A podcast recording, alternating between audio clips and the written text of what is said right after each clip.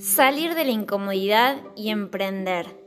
De esto y mucho más vamos a estar hablando con una invitada muy especial que traje para hoy a este episodio del podcast Sar Profe Hoy. Quédate que a continuación te lo presento y seguramente te vas a preguntar si estás incómodo en el lugar donde estás y si eso capaz te llevaría a emprender. ¿Por qué no?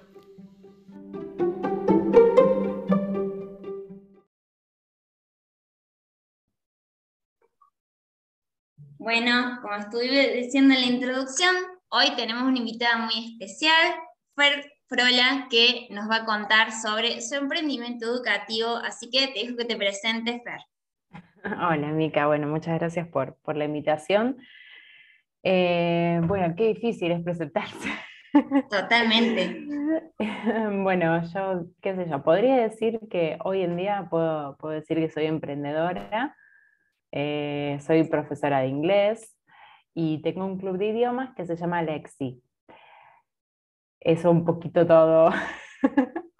Genial. Eh, Muchas veces, viste, Fer, con esto de que eh, nos cuesta como decir quiénes somos, la otra vez escuchaba esto un poco de, de, que a veces estamos siendo, ¿no? No siempre somos lo mismo y no siempre nos presentamos de la misma manera, sino que a veces hasta por algo que hayamos leído, escuchado o hecho en el día, es como que hasta la presentación puede variar. Así que hoy está haciendo lo que definiste, digamos. Exactamente. Me pongo ese rol. Genial, genial. Buenísimo. Bueno, y la gran pregunta, Fer, para comenzar es, ¿cómo pasaste de ser profe de inglés? ¿Sí? La otra vez estuvimos hablando en el capítulo sobre esto de ser docente y emprender. Y bueno, quiero escuchar a ver tu historia y que también los que están del otro lado puedan un poco escuchar a ver cómo es esto de ser profe a tener, digamos, un emprendimiento de idiomas en tu caso. Bien, bueno, eh, bueno, me tengo que remontar a años atrás. Yo siempre tuve como un bichito así emprendedor, siempre fui, me, gustaba estar a cargo de proyectos, de crear, eh, en la mayoría de los lugares donde, donde he trabajado, en instituciones, siempre busqué cómo crecer en ese ámbito, pero porque me gusta mucho trabajar en equipo y liderar. Eh, me fui dando cuenta, por ahí uno lo, lo ve un poquito más, eh, no a conciencia, ¿no? Sino que después hay, hay, todo un trabajo que tenés que ir haciendo como para poder traer a conciencia eso que te está pasando o, por ahí decir, uy, puedo ir por este camino, ¿por qué no por el otro? Em, en realidad, eh, bueno, eso, es un poco mi perfil, pero al mismo tiempo siempre estaba como eso de no animarse, ¿no? Es como, costó mucho llegar a donde llegué, pero porque creo que nunca lo había pensado o me había aventurado a decir, ¿y si hago esto por mi cuenta o si puedo salirme de estos lugares? Em, más digamos, de estos lugares me refiero a, tener un trabajo en relación de dependencia, en trabajar en una escuela, por ejemplo, ¿no? o, en un instituto, en el caso de, inglés, lo que tiene es que eh, es un trabajo, e, es una profesión que es tan flexible porque puedes trabajar en muchos niveles, en muchos ámbitos, privado, público, con diferentes facetas, ¿no? Entonces, bueno, también tiene como esa, mm, esa versatilidad, por así decirlo, que vos vas como explorando nuevos caminos. Y yo la verdad que puedo decir que exploré casi todos, porque fui viendo y probando lo que me gustaba, lo que no, yéndome a lugares donde me sentía muy incómoda eh, o que a lo mejor no me hallaba en, el desempeño de, por ejemplo, trabajar con un cierto grupo etario de, de alumnos o en ciertos ámbitos y demás. Entonces, bueno, de a poquito fui como decidiendo empezar por mi cuenta, eh, una especie de freelancer, digamos, ¿no? Y después de eso, em, yo comencé, a mí me gusta mucho la literatura, entonces comencé a armar talleres de lectura en inglés y fue ahí donde empezó a... Em, este era un espacio que me gustaba mucho, que yo decía, uy, lo hago como hobby, y en realidad se empezó a gestar como un espacio en donde la gente necesitaba hablar de lo que leía, eh, practicar el inglés, hacer como una especie de resignificación de la lectura, muy, muy también de, lo grupal y, de esto de, poder, eh, no sé, hacer como catarsis o, algo, ¿no? Porque la literatura es como que te, lleva a eso, ¿no? Como es algo de, lo cotidiano, de la vida misma, te, lleva también a, un lugar de, resignificación de ciertas cosas, valores y, y demás. Sí, y además que a veces la lectura es medio solitaria, ¿no? Es como que uno está enfrente al libro y te lleva como, bueno, capaz el que se anima un poco más anota, va a foros, viste, que discuten sobre el libro, pero esto del, club, digamos, eh, de libros, digamos, en inglés, está súper interesante. Yo empecé eso hace como casi 10 años, eh, donde no había mucho. Ahora después es como que ahora hay como un boom de, los talleres de lectura y está buenísimo, porque claro, la gente empezó como a realmente darse cuenta de, que hay una, lectura colectiva y es súper importante. Pero bueno, este, estos grupos y demás que se fueron armando y medio que la gente también me lo pedía, eh, nada, fue como surgiendo en, bueno, no soy más una profe que dicta clases particulares de inglés o, tiene algunos grupos pequeños, sino que también gesta algún proyecto o, crea algo diferente. Entonces, en base a eso, también dije, ¿por qué no? Le doy otra impronta y puedo ir más allá. Y fue así como surgió eh, nuestro club de idiomas, que bueno, es, ahora es muy nuevo porque también le, dimos otro nombre, antes tenía otro nombre, y, bueno, y así fue como fue surgiendo el, proyecto. Em, y también un poco eh, esta decisión de trabajar por mi cuenta y, bueno, como te decía, ¿viste? yo tengo como, me gusta mucho trabajar en equipo y me gusta eso de liderar y coordinar. Em, también surgió de lugares donde me sentí muy incómoda, o sea, yo creo que ese fue como el gran salto de decir, bueno, qué me está pasando y qué está pasando que no me encuentro en un montón de lugares porque mi visión del lenguaje es otra, mi visión de aprender es otra. Eh, con respecto a los idiomas, seguramente alguna profe de inglés que esté escuchando se va a sentir identificada, a lo mejor no, pero sí es verdad que hay como una cierta tradición que llevamos, ¿no? o una formación en los profesorados que es muy rígida, muy estructurada, sobre la forma de aprender un idioma y demás, o cómo se debe enseñar, y a mí no me gustaba, siempre yo leyendo, también tengo otra formación, yo estudié letras, eh, estudié en la universidad, digamos, no me quedé solamente con lo del profesorado, entonces también esos lugares fueron como que me, hicieron abrir mi cabeza un poco más e ir más allá, conocer otros campos, otros paradigmas educativos y eso fue lo que también me llevó a, ¿por qué me siento tan incómoda en estos lugares que son tan estructurados? Voy a buscar algo eh, en lo que yo pueda crear para sentirme más cómoda. O sea, fue un poco así, ¿no? Sí, sí. Y eh, además que, que, se adapte a uno, a uno mismo también, ¿no? Porque yo creo que cuando uno va haciendo el emprendimiento, es como una mezcla ahí de, de que se vaya adaptando también a, la rutina de uno, a lo que a uno le gusta. Y con respecto a esto de la incomodidad que vos mencionabas, se me viene a la cabeza que eh, a veces en muchos espacios tenemos esas sensaciones de incomodidad y ahí se nos presenta el dilema, ¿no? También de qué hacer. O sea, si sigo en la comodidad, capaz variando algunas cosas, pero bueno, me quedo ahí.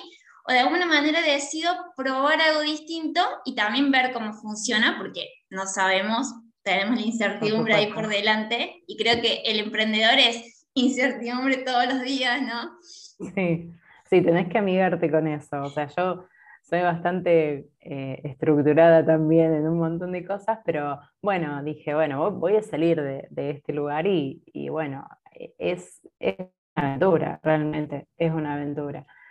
Em, vos me, habías mencionado algo de incomodidad y me quedó ahí, iba, pensé en algo y ahora no me acuerdo.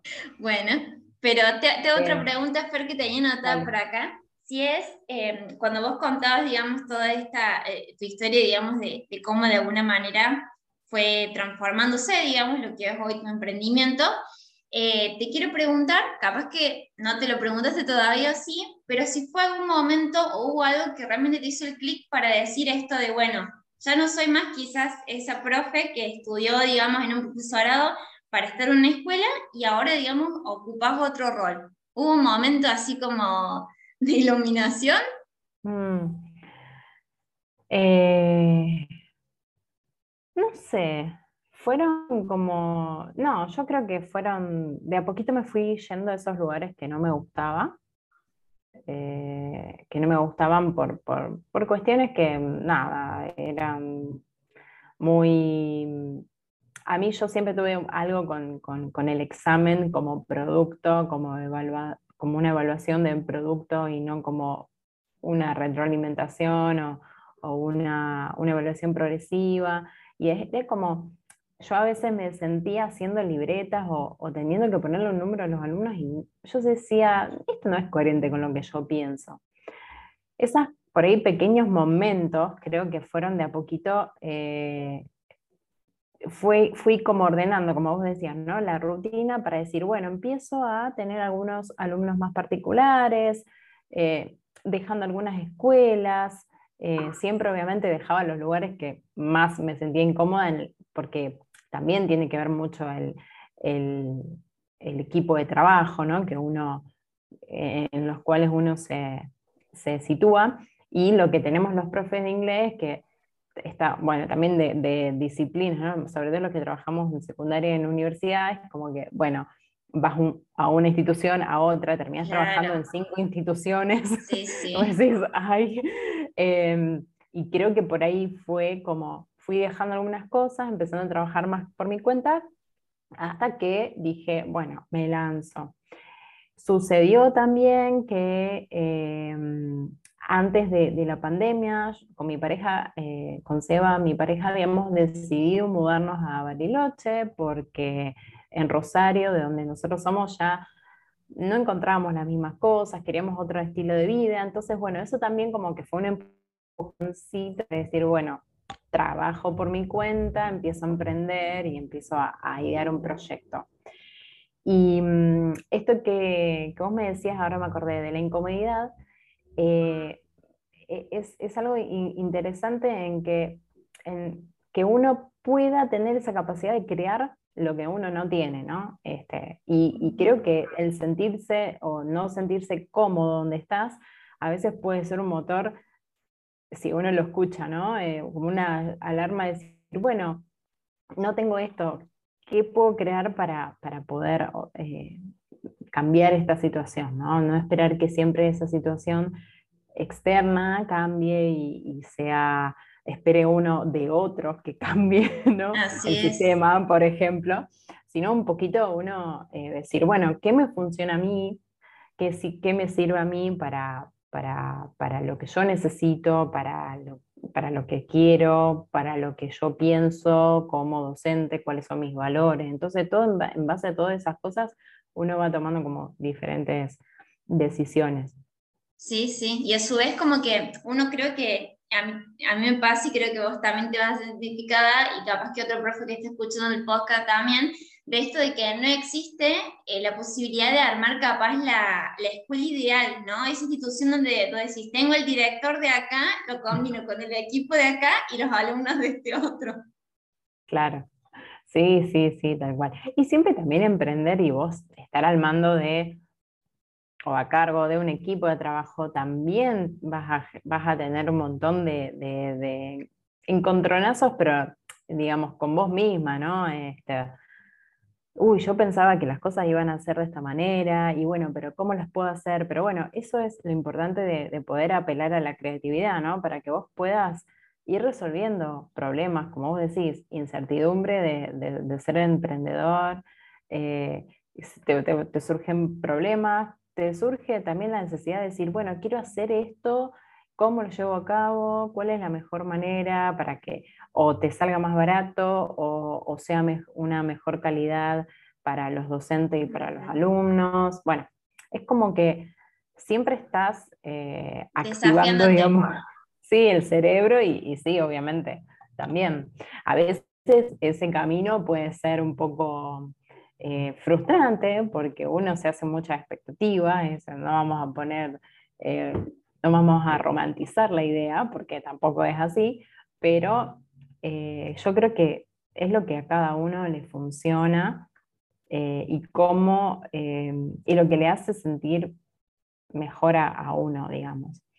Y vuelvo a esto de eh, retomo lo que me dijiste de, tener una rutina diferente, porque claramente ese también fue un motor en mi vida, ¿no? Decir, bueno, me voy de lugares donde yo estoy estresada, donde tengo que cumplir con un montón de cosas que no coinciden con mis valores, por ejemplo, no porque estén mal ni bien, no, no, no en ánimos de juzgar ni nada, sino porque yo tenía otra idea de, yo tengo otra idea de lo que es por ahí la educación, de, del aprendizaje y demás. Entonces, muchas veces las instituciones hacen eso, ¿no? Este, como que moldean, por así decirlo, eh, y homogenizan muchos aspectos de la educación que en realidad son más particulares o más, más específicos. Entonces, em, también eso influye en tu estado de ánimo, en tu, en tu qué sé yo, cómo uno afronta el día de ir a trabajar día a día, eh, la rutina, como vos decís, yo odiaba tener que corregir 500 exámenes en mi casa, en mi tiempo libre, y yo digo, ¿qué hago haciendo esto cuando no creo en un papel? Porque yo sé que el alumno puede dar más, o lo conozco de hace años. Entonces, eh, eso también fue como eh, una decisión, ¿no? De tener una mejor calidad de vida y, estar un poco mental. Sí.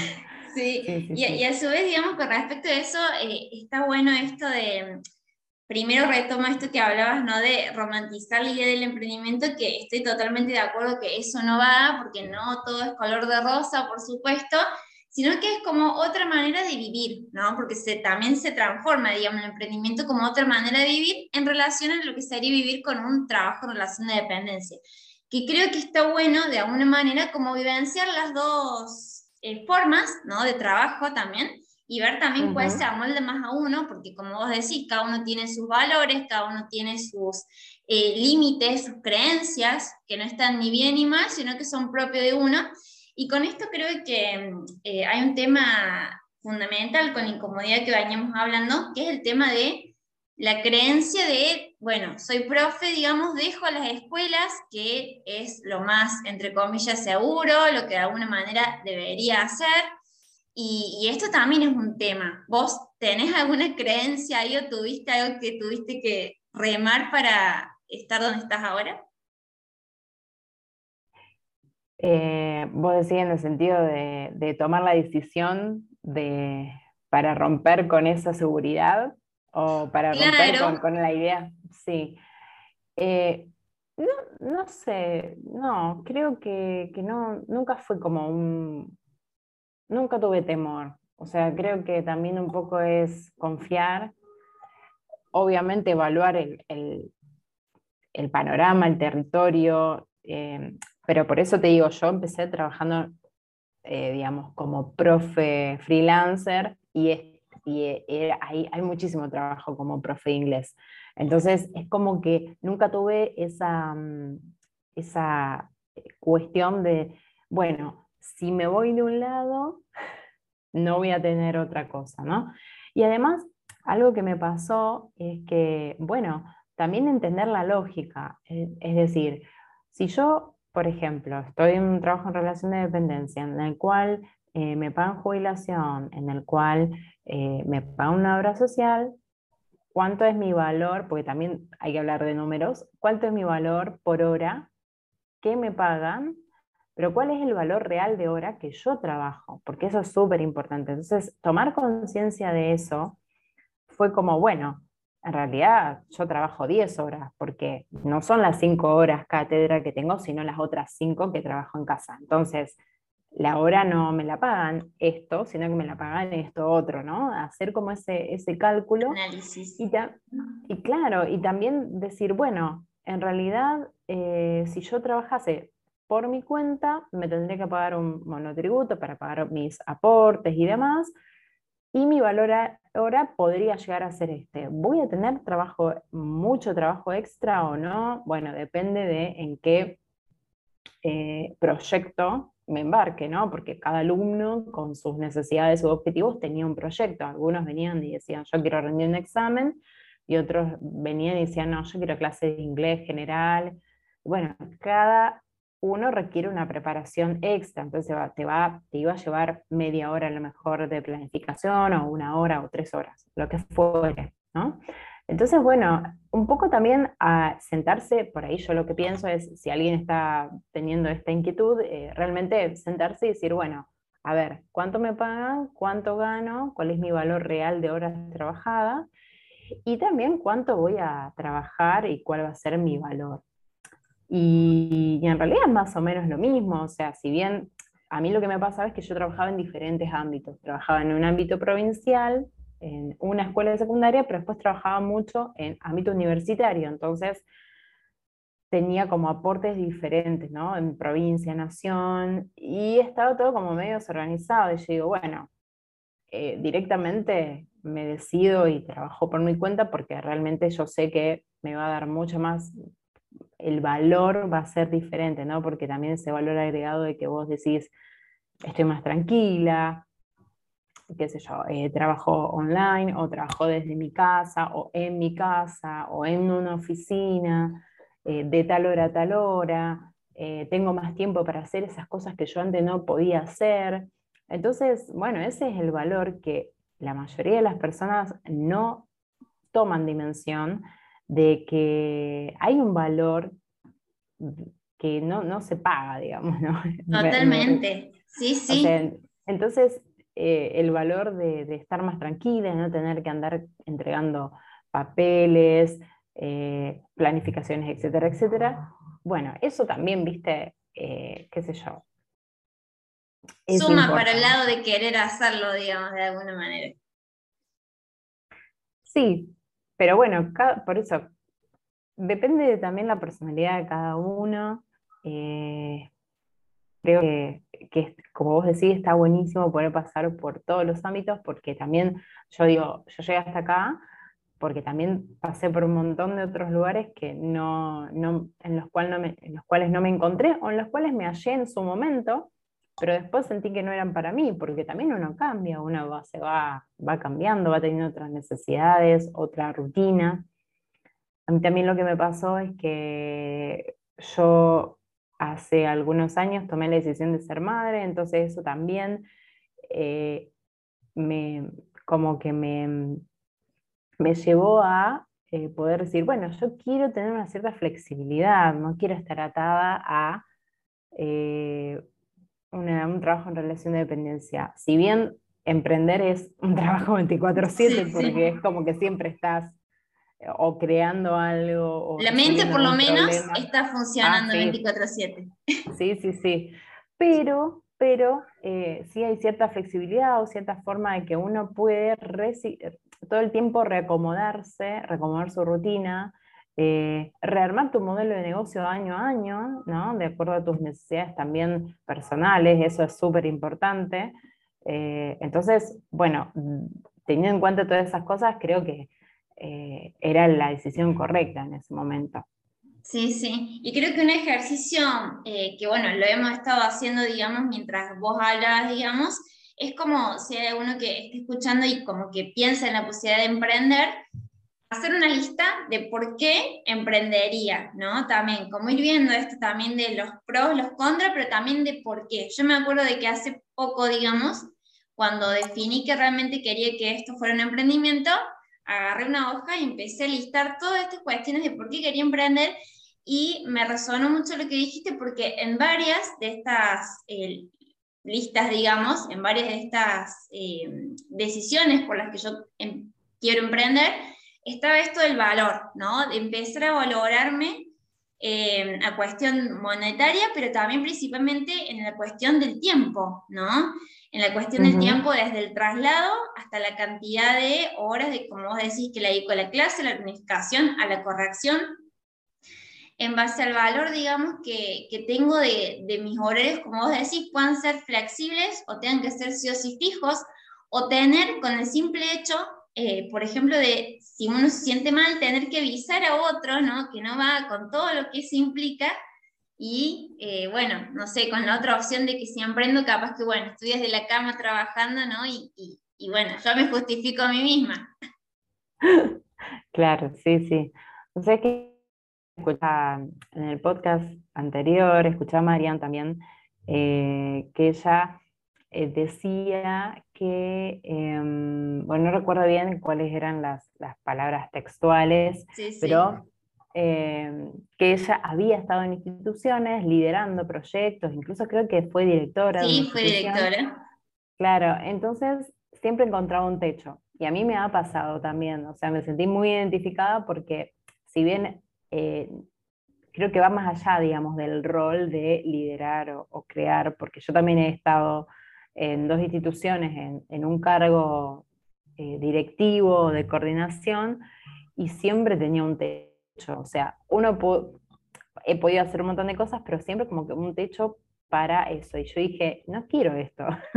Realmente quiero que mis proyectos crezcan y, nutrirme de lo que mis em, colegas también eh, eh, digamos, de, sus ideas y demás, porque eso es lo que está bueno, ¿no? Nosotros en, Lexi, o por lo menos una de las de los este, de las de los puntos claves, digamos, de mi, de mi modelo de negocios es ese, ¿no? Tener una cultura de trabajo que realmente sea, sea propicia para que todos se sientan cómodos y, sus ideas siempre, estén, sean, siempre sean bienvenidas. Y, eso me, encanta y me gusta porque es como que a veces uno no tiene la luz o, o las ideas, el ingenio en ese momento, y siempre hay alguien que viene y tiene como, bueno, Chefer, hagamos esto, y si te parece que hacemos esto, voy a probar esto en una clase, podríamos hacerlo en un taller, y a mí me encanta eso porque yo siempre digo que sí,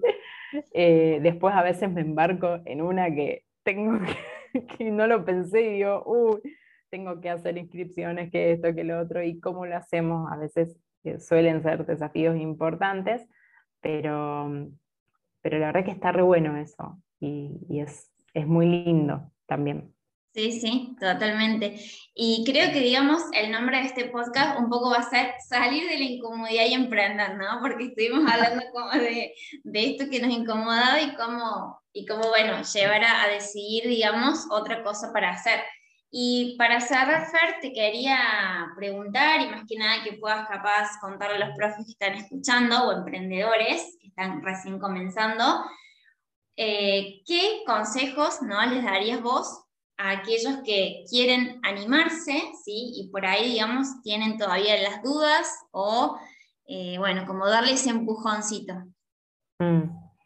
Bueno, primero mucho, mucha comunidad, creo yo, ¿no? Hablar con, otras, eh, otros docentes que, bueno, docentes o emprendedores, ¿no? O que ya estén emprendiendo en ese mismo rubro ayuda un montón digamos, como tenerlos como modelos. Muchas veces, eh, bueno, en mi ámbito medio como que es complicado, porque las profes de inglés te ven como la competencia, pero sí tengo dos o tres eh, colegas que realmente hablamos siempre de, esto y está bueno también, ¿no? Tener como que si bien pueden llegar a ser competencia o no, no importa, está bueno esa comunidad, ir formando esa comunidad de, de emprendedores y emprendedoras que, que puedan darte algún consejo o recomendarte algún curso para hacer o alguna capacitación, está bueno. Bueno, esto también, ¿no? Capacitarte, eh, tomar algún curso que sea más integral, en, el cual te enseñen cómo hacer un modelo de negocios, em, hacer como un FODA personal en el cual vos veas cuáles son tus fortalezas, tus debilidades, para en pos de eso también ir armando tu modelo de negocio. Em, y bueno, eh, animarse. Yo creo que lo, importante es confiar, confiar en que tu idea es eh, viable, eh, que se puede llevar a cabo, que hay público para todo, porque uno dice, uy, no lo voy a hacer porque ya está. Imagínate yo, un instituto de inglés, o sea, bueno, eh, hay millones, un instituto de idiomas en realidad. Y bueno, fui armándolo de acuerdo a, ideas ¿no? que iba teniendo. En realidad es un club, tenemos membresías, o sea, hay como un formato de clase diferente, una metodología diferente, también tenemos, ofrecemos otras, otros lugares de aprendizaje diferentes. Cuando digo esto es, por ejemplo, el año pasado hicimos un taller de malas palabras en inglés y eso no lo vemos en todos lados y los alumnos te repiten. Sí, estuvo muy bueno y nos reímos y bueno, eh, siempre obviamente conservando la calidad educativa porque somos todos docentes, eh, somos todos eh, profesores que hace años que, tenemos años de experiencia, no es que somos que recién comenzamos o que queremos inventar la pólvora, pero un poco eso, ¿no? De si uno tiene una idea, tratar de darle la vuelta, de ir creándola de alguna manera, proponiendo algo innovador eh, o no, pero sí proponiendo ese valor agregado que viste que uno, eh, de acuerdo a sus ideales o de acuerdo a, su motivación, puede eh, darle a, esta, a, la propuesta. Así que yo creo que es eso, ¿no? ir armándose una comunidad para debatir, porque uno tiene un problema y necesita, es, un camino medio solitario Entonces, eso es lo primero que uno tiene que, como formar, vincularse em, especialmente, eh, formarse, porque a los docentes no se nos forma en, qué sé yo, en, un montón de, cuestiones que tienen que ver con el negocio, con esto te digo, ¿no? En la estrategia, en las finanzas, eh, bueno, en un montón de, otras cuestiones que tienen que ver con un negocio, pero no tenemos que olvidarnos que es un negocio. Y también eh, siempre esto que te decía, ¿no? De confiar mucho en, uno. Creo que eso es, fundamental porque, no sé, te da, te da la, la, sensación esta de que, bueno, estás en el lugar que necesitabas porque decidiste hacer esto porque había algo que te molestaba o que no te llenaba en otro lugar. Entonces, bueno, es como un poco ir por ese lado.